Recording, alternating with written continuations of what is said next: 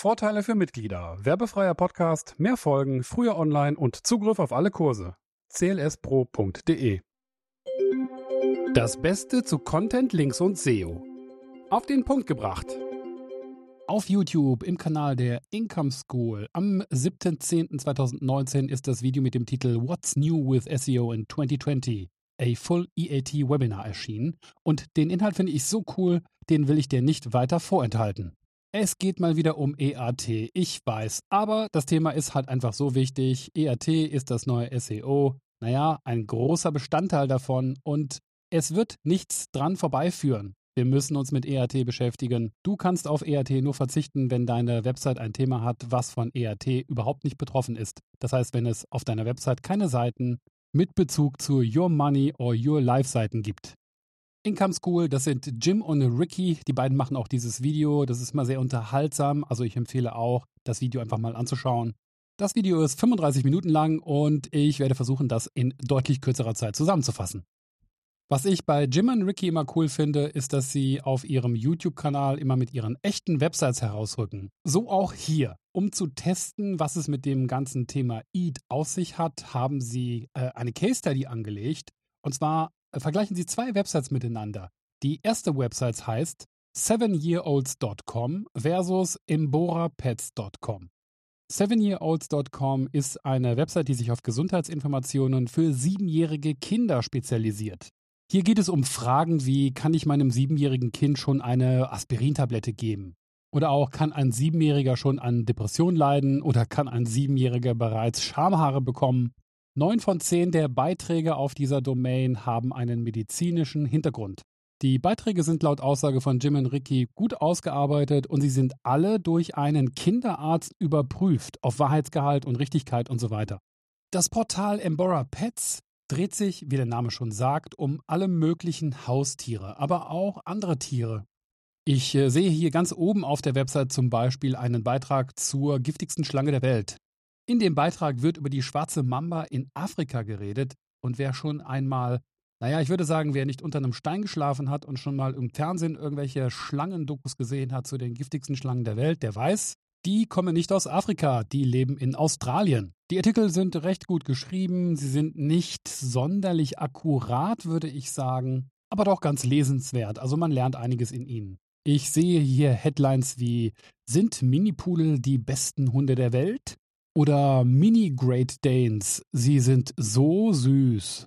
Dann aber auch, wie viel kostet eine Schlange als Haustier? Man kann sich das Kaliber der Websites also ungefähr vorstellen. Jetzt kommt es. Sevenyearolds.com kriegt im Monat ungefähr 3000 Besucher und EmboraPets.com bekommt im Monat knapp 100.000 Besucher. Für Jim und Ricky sind Expertise, Autorität und Vertrauen nur Nuancen von einem darüberliegenden Phänomen. Im Prinzip geht es um Credibility oder auf Deutsch Glaubwürdigkeit. Um diese Glaubwürdigkeit zu überprüfen, kannst du selbst nach dem Namen deiner Website oder nach dem Namen deines Unternehmens suchen bei Google und zusätzlich hinzufügen minus Site Doppelpunkt und dann den Domainnamen. Das Beispiel für die Income School wäre incomeschool-site Doppelpunkt incomeschool.com. So finden sich andere Websites, die über dich reden oder über die Website, die du recherchierst, dich zum Beispiel erwähnen oder sogar anlinken und Ergebnisse deiner eigenen Domain filterst du so aus. Einen wichtigen Punkt, den die beiden machen, sie zitieren die Quality Rater Guidelines und zwar die Passage, in der Google darüber redet, dass es EAT-Pages und Websites für alle möglichen Typen von Themen gibt. Das heißt auch zum Beispiel Klatsch und Tratsch, Mode, Humor, Foren, Frage- und Antwortportale und so weiter. Also es ist nicht die Website EAT betroffen, sondern unter Umständen auch nur einzelne Seiten auf einer Website.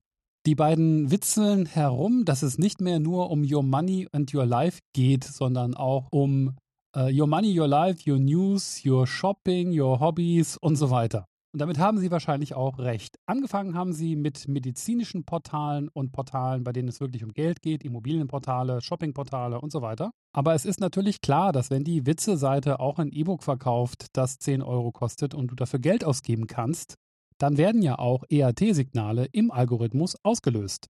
Es geht darum, zuerst mal auf dem Level der Seite, also des Beitrags, für EAT zu sorgen, was den Content betrifft. Das Beispiel ist ein Beitrag zum Thema, wie sich Aprikosen haltbar machen lassen, indem man sie einkocht. Die Amerikaner lieben es ja einzukochen und was dabei passieren kann, wenn man nicht richtig dabei vorgeht, ist, dass sich Bakterien in den Einkochbehälter einnisten, die zum Beispiel auch nicht durch den Kochvorgang zerstört werden.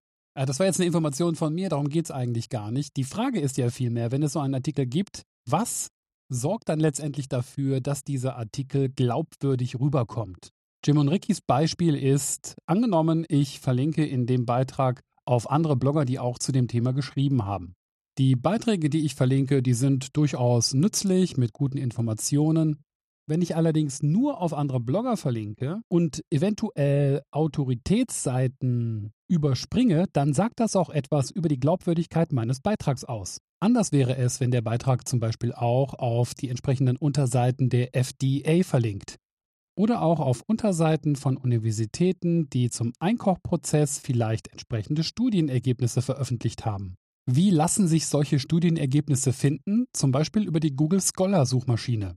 Das war der erste Tipp. Der zweite Tipp, sorge dafür, dass der Umfang des Beitrags groß genug ist, dass der Leser auch wirklich etwas davon hat. Da sollte zum Beispiel nicht nur stehen, du hast Krebs. Es sollten sich im Beitrag auch Informationen dazu finden, warum es zu Krebs kommt, also welche Ursachen es hat, welche Behandlungsmethoden es gibt, an wen man sich wenden kann, zusätzliche Literatur und so weiter und so fort. Solche Beiträge dürfen schon mal 3000 Wörter haben oder sogar länger sein. Der nächste Tipp ist, man sollte darauf achten, dass die Texte weitestgehend fehlerfrei sind. Das ist natürlich selbstverständlich. Die nächste Empfehlung ist das Interlinking, also das Verlinken zwischen Beiträgen auf eine Art und Weise, die tatsächlich von hohem Nutzen für den Leser ist. Das waren Tipps, um ein hohes EAT für die entsprechende Seite oder für den Artikel zu etablieren. Jetzt geht es um das EAT des Website-Betreibers. Die erste Empfehlung ist hier eine Überseite, sowohl über die Website oder über die Organisation dahinter zu haben, wie auch für jeden einzelnen Autoren, der oder die auf der Website tatsächlich schreibt. Und der Trick ist dann, jedes Mal, wenn man eben in einem Podcast interviewt wird oder einen Gastbeitrag schreibt oder andere übereinschreiben, zu begünstigen, dass diese anderen Websites auf diese Überseiten zu unserer Website oder zu den Autoreninformationen verlinken. Für Jim und Ricky, aber auch für mich, ist das einfach normales Marketing und Personal Branding. Partizipiere in der Branche mit normalem Marketing und schicke nicht 10.000 Pressemeldungen raus oder so. Die Glaubwürdigkeit für Autoren und auch für die Website-Betreiber ist eine Sache. Aber eine Website selbst kann natürlich auch so etwas haben wie Glaubwürdigkeit. Damit sind die Signale gemeint, die vielleicht sogar technischer Natur sind, beispielsweise ein fehlendes SSL-Zertifikat Jim bringt es wirklich gut auf den Punkt. Er sagt, was wäre denn, wenn du auf eine Bank-Webseite gehen würdest, eine neue Bank, und die Website hätte noch nicht mal eine HTTPS-Version. Außerdem hat sie keine Telefonnummer. Welche Bank ist heute nicht telefonisch erreichbar? Hehe, jetzt muss ich direkt mal gucken. Also beispielsweise N26 in Deutschland hat tatsächlich keine Telefonnummer. ist auf jeden Fall kein Signal von hoher Glaubwürdigkeit. Zum Schluss des Videos sagt Jim noch einmal etwas Gutes, was sich mir auch eingeprägt hat.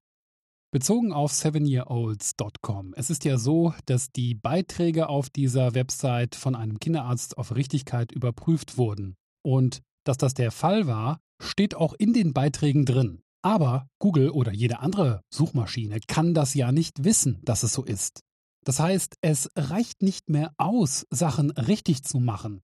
Websites müssen auf eine Art und Weise Informationen veröffentlichen, so dass es logisch ist für eine Suchmaschine oder überprüfbar wird für eine Suchmaschine, dass die Informationen auf der Website und die Personen und Autoren und Autorinnen hinter der Website tatsächlich glaubwürdig sind. Glaubwürdigkeitsoptimierung finde ich übrigens viel besser als die Optimierung von EAT zu sagen. Deswegen sind die externen Bestätigungen fast schon wichtiger, als tatsächlich dafür zu sorgen, dass die Informationen auf der eigenen Website gut und richtig und fachlich korrekt sind. Auf ihrer Mitgliederseite der Income School, den Link findest du auch in den Show Notes, bieten Jim und Ricky Vorlagen und Checklisten an, wie auch du Schritt für Schritt deine Website EAT-konform machst. Das Ganze ist natürlich auf Englisch und das sollte dich nicht stören. Wenn du eher auf Deutsch Unterstützung suchst, Dann melde dich einfach bei der Linkaufbauagentur. Wir machen solche Glaubwürdigkeitsoptimierungen und Untersuchungen und Analysen schon seit vielen, vielen Jahren. Bis zur nächsten Folge und wie immer viel Erfolg, dein Sascha. Damit ist diese Folge zu Ende. Ich hoffe sehr, dass sie dir gut gefallen hat. Gerne beantworte ich deine Fragen, sei es zu dieser Folge oder allgemein zu Content, Links und SEO. Schreib mir einfach. Frische Kontaktdaten findest du stets auf content-links-seo.de. Falls du den Podcast magst und dir viele weitere Folgen wünscht, dann schreib doch bitte eine positive Rezension in der Podcast-App deiner Wahl. Du möchtest Sponsor werden? Dann freue ich mich sehr über deine Anfrage. Bis zur nächsten Folge. Dein Sascha Ebach.